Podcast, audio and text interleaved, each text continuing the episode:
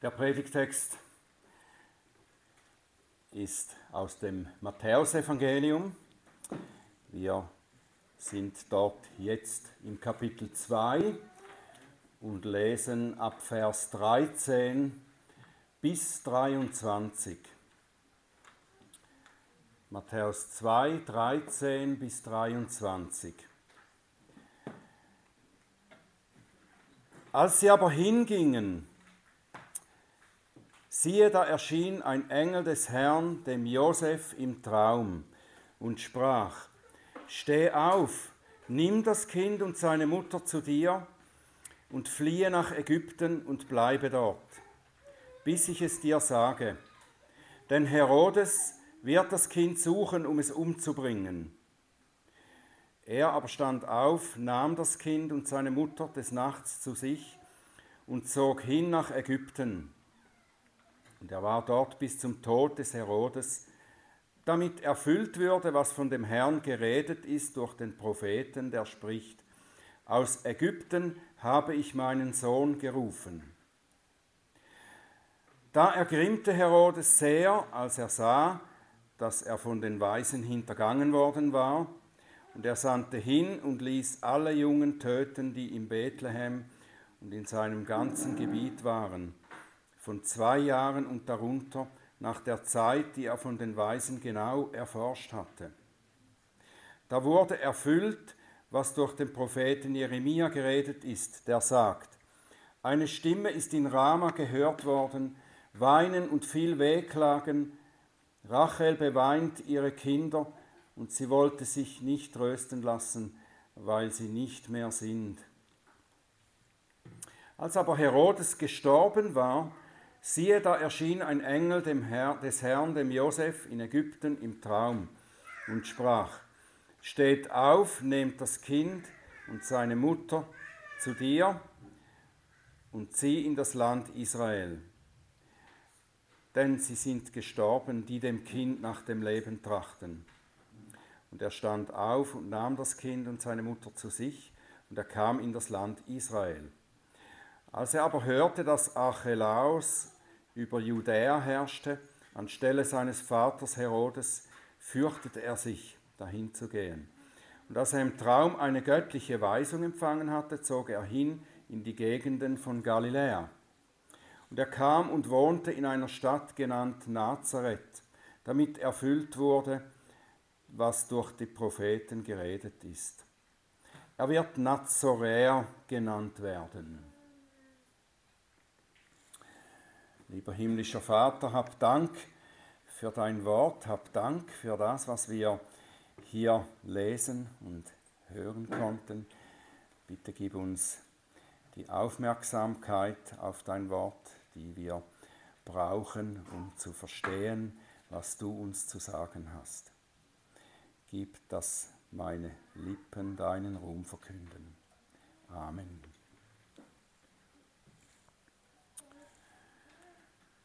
Wenn wir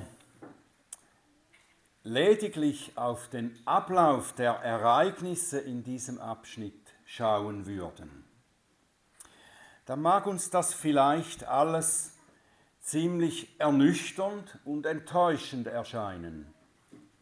Es könnte hier die Geschichte einer Immigrantenfamilie beschrieben sein, wie wir sie auch heute oft mitbekommen. Josefs Familie ist in ihrer Heimat gefährdet, weil ein verrückter Diktator um seinen Thron fürchtet und die Bevölkerung brutal tyrannisiert. Sie müssen in ein fremdes Land fliehen und können erst zurückkehren, wenn der tyrannische König nicht mehr da ist. Dabei hat alles so gut angefangen. Maria musste zwar ihr Kind in einem Stall gebären, aber gleich danach kamen Hirten und die Weisen aus dem Osten und alle priesen das Kind und gaben ihm Ehre. Es sah so aus, als würde jetzt endlich alles aufwärts gehen. Königsherrschaft, Ehre eines Königs. Schließlich hat ein Engel Josef und Maria ja erklärt, was für ein besonderer Mann ihr Kind werden würde. Gottes gesalbter König, der Retter, der Erlöser Israels. Aber jetzt sieht es gar nicht mehr danach aus. Aller Glanz und alle Herrlichkeit sind weg. Die einzigen, die ihnen und ihrem Kind freundlich gesinnt waren, die Hirten und die babylonischen Sterndeuter, die sind jetzt weg. Die Familie muss ins Ausland fliehen, um überhaupt überleben zu können. Sind sie vielleicht einer großen Täuschung aufgesessen? Das könnten wir denken, wenn wir nicht darauf achten würden, was die wahren Schwerpunkte in Matthäus Bericht sind. Matthäus macht von Anfang an klar, dass sein Buch die Geschichte des gesalbten Königs Gottes und Retters seines Volkes ist. Und dass die Geschichte genau so verläuft, wie Gott sie geplant hat. Genau so. Und deshalb stellt er immer wieder diesen besonderen Satz über die Ereignisse, die er beschreibt. Es ist der Satz, damit erfüllt wird, was von dem Propheten gesagt ist. Und in unserem heutigen Abschnitt steht dieser Satz sogar dreimal. Eigentlich sagt Matthäus damit auch, dass die Dinge genau so geschehen, wie sie Gott geplant hat. Er hat es vorher bekannt gemacht, das heißt, er bestimmt in seiner Vorsehung, was geschehen soll. Darum kann er es überhaupt durch die Propheten vorhersagen lassen. Jesaja 46, Vers 9 bis 11. Gedenkt des Früheren von der Urzeit her, dass ich Gott bin. Es gibt keinen sonst, keinen Gott gleich mir, der ich von Anfang an den Ausgang verkünde und von alters her was noch nicht geschehen ist, der ich spreche, mein Ratschluss wird zustande kommen. Und alles, was mir gefällt, führe ich aus. Der ich den Raubvogel rufe von Osten her und aus fernem Land den Mann meines Ratschlusses. Ja, ich habe es geredet, ja, ich werde es auch kommen lassen. Ich habe es gebildet, ja, ich führe es auch aus. Und dies betrifft im Besonderen natürlich die Tatsachen des Heils. Die Werke des Sohnes Gottes, die ihn als solchen bestätigen. Alle Umstände seines Heilswerkes und auch die Ereignisse, die Matthäus hier am Anfang seines Lebens beschreibt. Über allem steht der Satz, damit geschieht, was die Propheten vorhergesagt haben. Alles geschieht nach Gottes Vorsehung. Auch in deinem Leben. Auch wenn es so aussieht, als würden die Menschen willkürlich handeln oder nur auf Umstände reagieren. Wohl gerade deshalb, weil es aussieht, als würde hier jetzt alles nur schief laufen, legt Matthäus eine solche Betonung auf Gottes Plan in allen Umständen. Die Juden, die Schriftgelehrten und Pharisäer und auch die Jünger Jesu, die kannten die Prophezeiungen über den kommenden Retter Israels und seine Herrlichkeit sehr gut.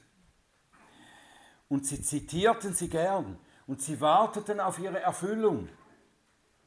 Aber die Prophezeiungen über die Erniedrigung des Retters und sein Leiden, die passten irgendwie nicht so in das Bild in ihr Bild.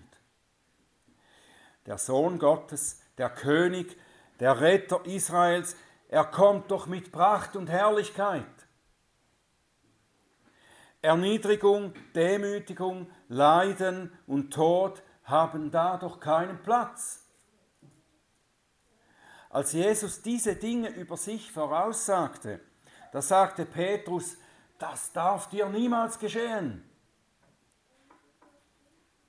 Er hat doch erkannt, dass Jesus der Christus ist, der gesalbte König, der Retter Israels. So etwas darf dir doch nicht geschehen.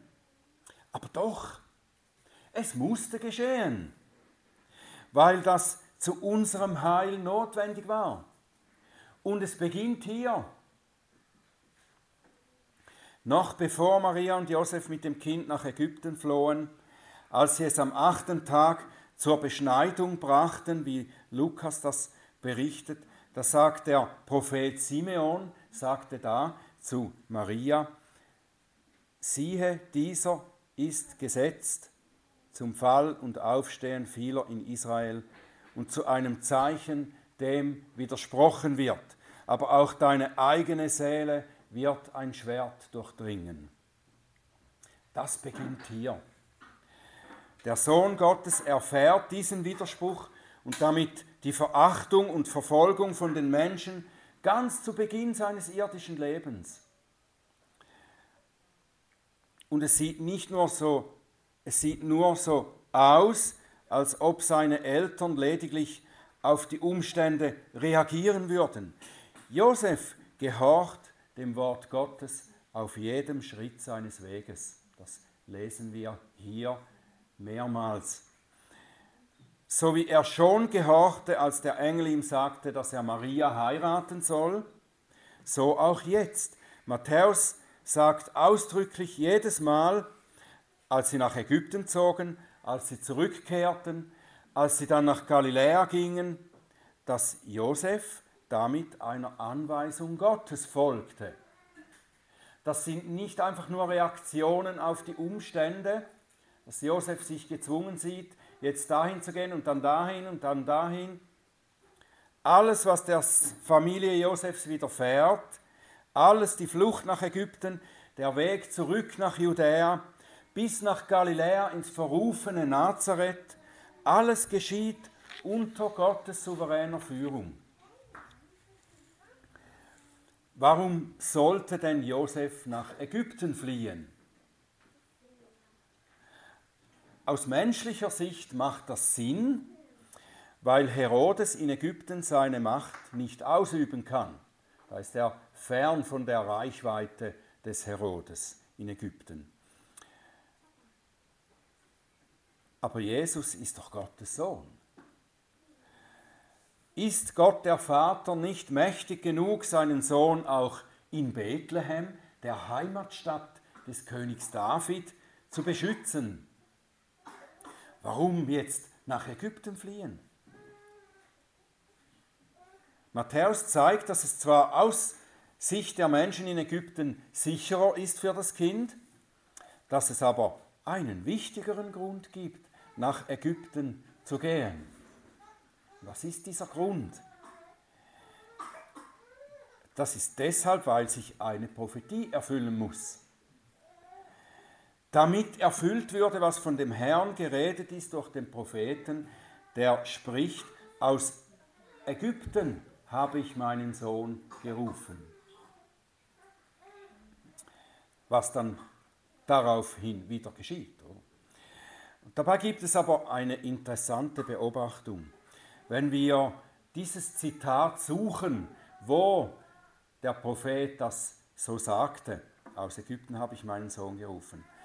Das ist Hosea 11, Vers 1. Wenn wir das nachschlagen, dann sehen wir, dass das nicht eigentlich eine Prophezeiung für die Zukunft ist. Hosea hat nicht gesagt, das wird dann einmal so kommen, dass der Sohn Gottes aus Ägypten gerufen wird. Hosea spricht hier von der Vergangenheit. Durch Hosea hat der Herr Israel wegen seines Götzendienstes angeklagt. Und dabei ruft er Israel in Erinnerung, dass er sie damals, als Israel jung war, heißt es da, geliebt hat und sie gerettet hat aus Ägypten, eben aus Ägypten herausgerufen hat. Hosea blickt in die Vergangenheit und hält dann dem Volk das vor, aus Ägypten habe ich meinen Sohn gerufen, euch meinen Sohn. Warum zitiert Matthäus diese Stelle hier und sagt, dass erfüllt wird, was von den Propheten gesagt ist? Weil er damit die Erfüllung nicht einer wörtlichen, sondern einer typologischen Prophetie in Bezug auf den Erlöser zeigt. Und das tut Matthäus ganz oft in seinem Evangelium. Und auch die anderen neutestamentlichen Bücher und Briefe zeigen dasselbe.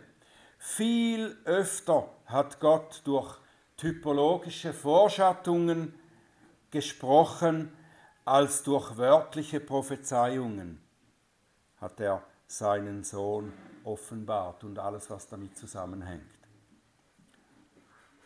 Gott gebraucht Typologie, um seinen Sohn zu offenbaren und das drumherum auch zu offenbaren. Er hat die Dinge, die er seinen Menschen zur Anbetung gegeben hat oder was er ihnen zu ihrer Reinigung und Vergebung gab, so auch was er ihnen zur Offenbarung seines Sohnes gab, in Form von Abbildern gegeben. Zum Beispiel gab er Mose den Auftrag, das Tabernakel zu bauen, die frühere Form des Tempels, nach dem Vorbild dessen, was du im Himmel in der Vision gesehen hast.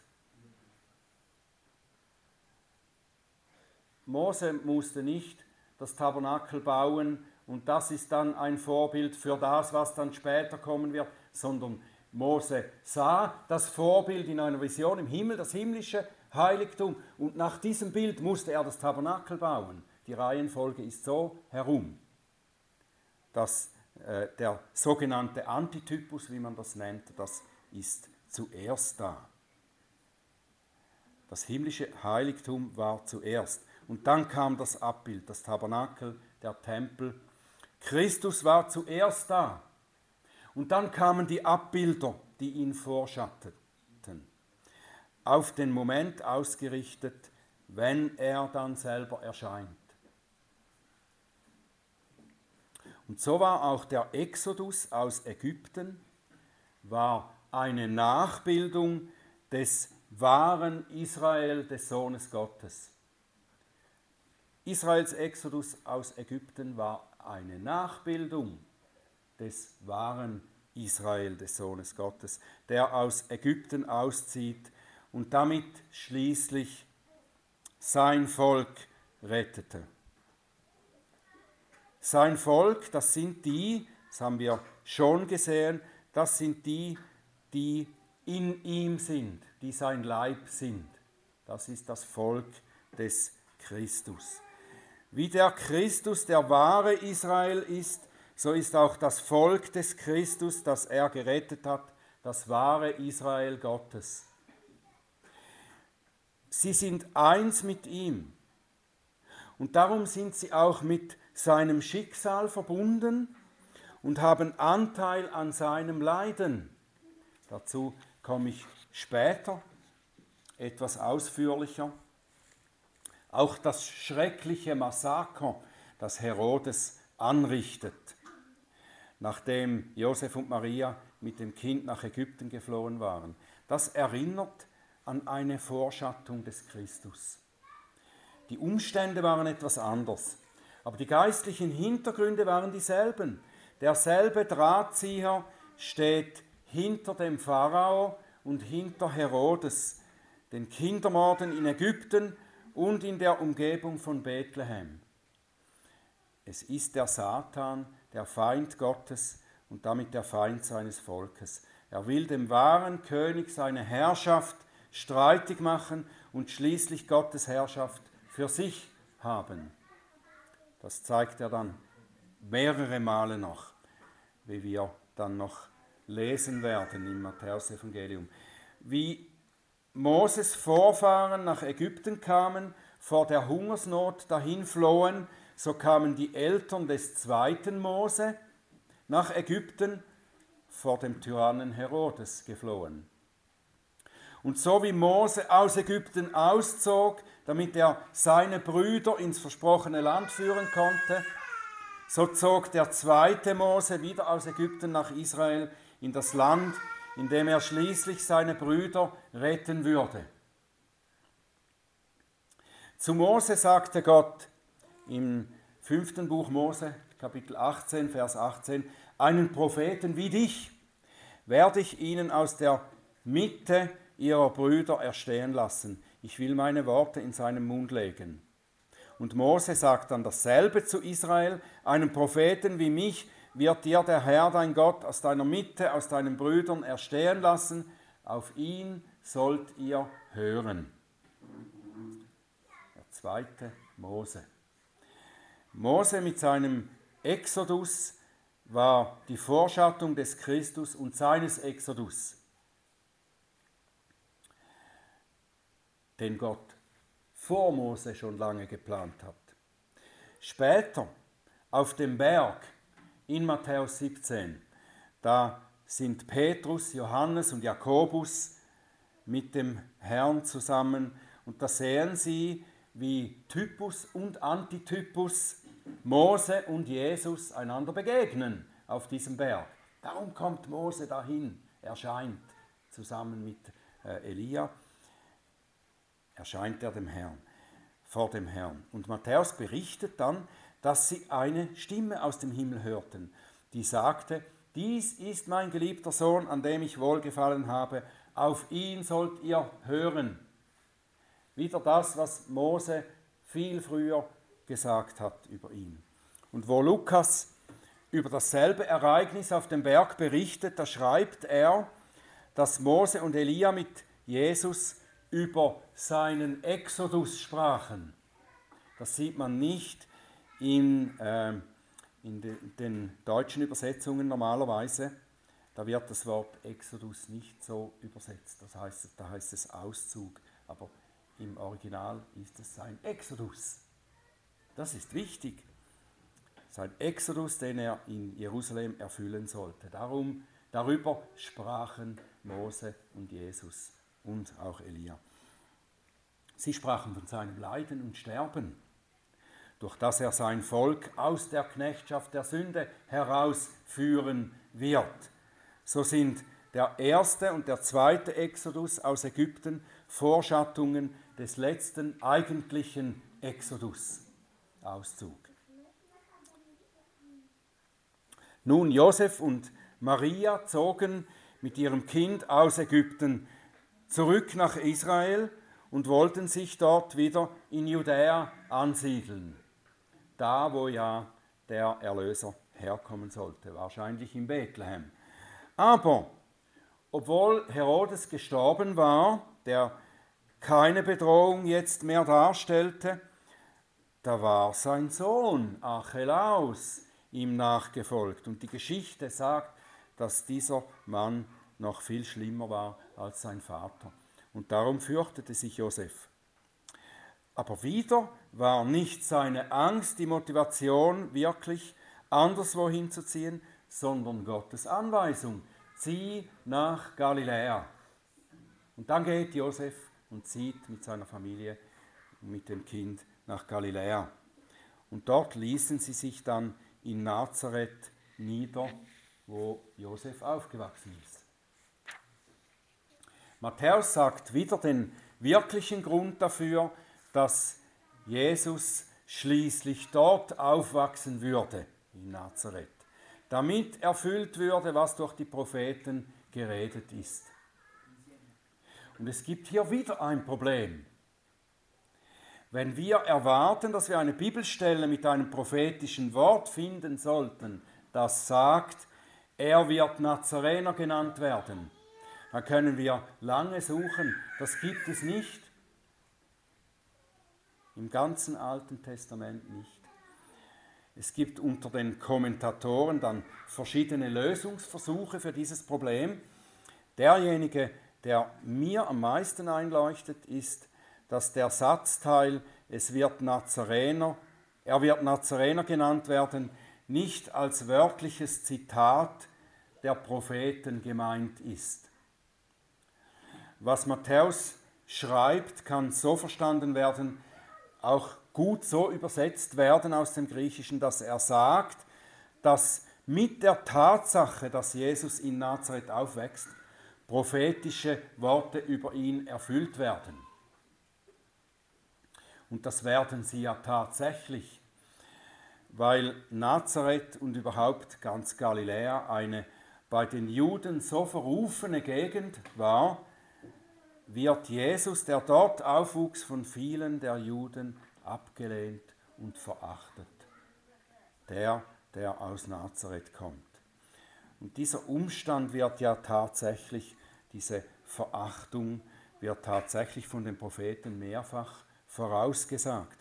Die bekannteste Passage stammt von Jesaja, haben wir vorhin auch gehört. Er war verachtet und von den Menschen verlassen. Er war verachtet und wir haben ihn für nichts geachtet.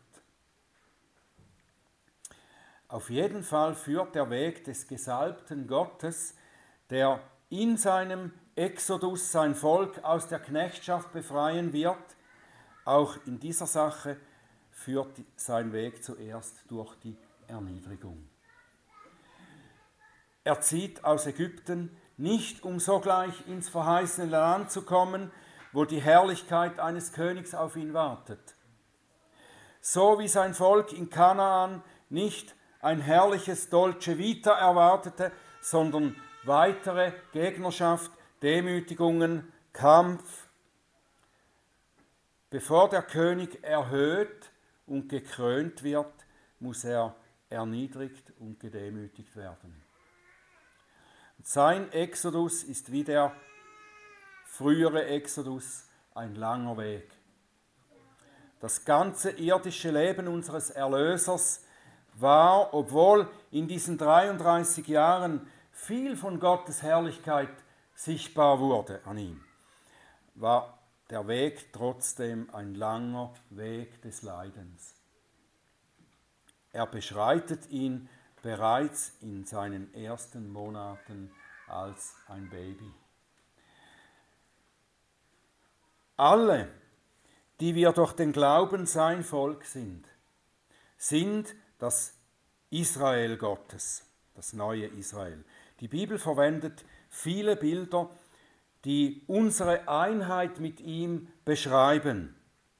Eines ist das des Leibes. Wir, sein Volk, die wir in Christus sind, sind sein Leib. Er ist Israel, darum sind wir in ihm Israel. Alles, was ihn betrifft, betrifft auch uns. Sein Leben ist unser Leben. Sein Exodus ist unser Exodus. Sein Leiden ist unser Leiden. Das ist nicht so angenehm. Vielleicht hast du dieselbe Entdeckung gemacht, die ich vor einigen Jahrzehnten machte, als ich Christ wurde, als Jesus, als ich an Jesus glaubte, als meinen Erlöser, war das eine gewaltige Befreiung aus dem Ägypten meines kaputten Lebens. Es war plötzlich alles wunderbar. Ich ging auf Wolken mein Leben war zuerst nur Herrlichkeit. Und ich dachte, jetzt kommt alles nur noch gut. Aber es kam anders. Je länger ich im Glauben lebte, desto mehr machte ich auch Bekanntschaft mit der Gemeinschaft seiner Leiden. Ich erfuhr, wie es ist, verachtet zu werden, nur weil ich Christ bin, neben vielen anderen Dingen. Jesus hat das vorausgesagt. Ein Sklave ist nicht größer als sein Herr. Wenn sie mich verfolgt haben, werden sie auch euch verfolgen. Es muss nicht unbedingt die Feindschaft oder Verfolgung sein. Als Christen begegnen uns viele Leiden, die uns in die Gemeinschaft der Leiden Christi hineinnehmen. Bevor wir in den seligen Stand der Erhöhung der Herrlichkeit kommen, gehen wir durch die Erniedrigung. In Christus haben wir die Gemeinschaft seines Leidens in dieser Welt. Und wir werden tatsächlich vielfach ermutigt, nicht davor zu fliehen, sondern die Erniedrigung anzunehmen, zu akzeptieren weil es einfach eine Tatsache ist, dass wir als seine Jünger auch den Weg gehen, den unser Herr gegangen ist. Von Paulus und Barnabas schreibt der Apostel Lukas, dass sie durch Lystra und Iconium nach Antiochia zogen. Und unterwegs heißt es, Apostelgeschichte 14, Vers 22, unterwegs stärkten sie die Seelen der Jünger und ermahnten sie, unbeirrt im Glauben zu bleiben und sagten ihnen, dass wir durch viele Bedrängnisse in das Reich Gottes eingehen müssen. Damit haben sie sie gestärkt, heißt es hier, dass sie sagten, wir müssen durch viele Bedrängnisse in das Reich Gottes eingehen. Und das sollten wir nicht ablehnen und das sollten wir nicht verdrängen, sondern es als gegeben annehmen. Das gehört zu Gottes Vorsehung für sein, für seinen Israel und sein Israel. Wir werden als Glieder des Leibes unseres Herrn, wie er durch viele Bedrängnisse in das Reich Gottes eingehen. Und wir sollen darin unserem Herrn nachfolgen. So wie es heißt, das zum Schluss, wie es in Philipper 2, Vers 5 und folgende heißt, diese Gesinnung sei in euch, die auch in Christus Jesus war, der in Gestalt Gottes war und es nicht für einen Raub achtete, Gott gleich zu sein. Aber er machte sich selbst zu nichts und nahm Knechtsgestalt an, indem er den Menschen gleich geworden ist und der Gestalt nach wie ein Mensch erfunden, erniedrigte er sich selbst und wurde gehorsam bis zum Tod, ja zum Tod am Kreuz.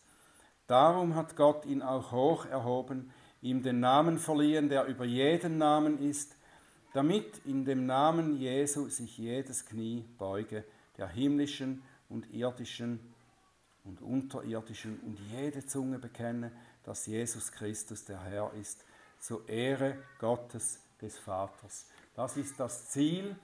Zuerst geht es nach unten. Aber wir haben das herrliche Ziel vor Augen dabei. Amen.